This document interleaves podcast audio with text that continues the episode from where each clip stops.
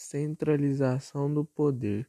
Centralização do poder é o fenômeno histórico e estrutural de uma sociedade em que o poder político passa na mão de um grupo maior para as mãos de um grupo menor, sendo o exemplo mais claro disto a decadência do modelo feudal e a ausência são dos estados nacionais.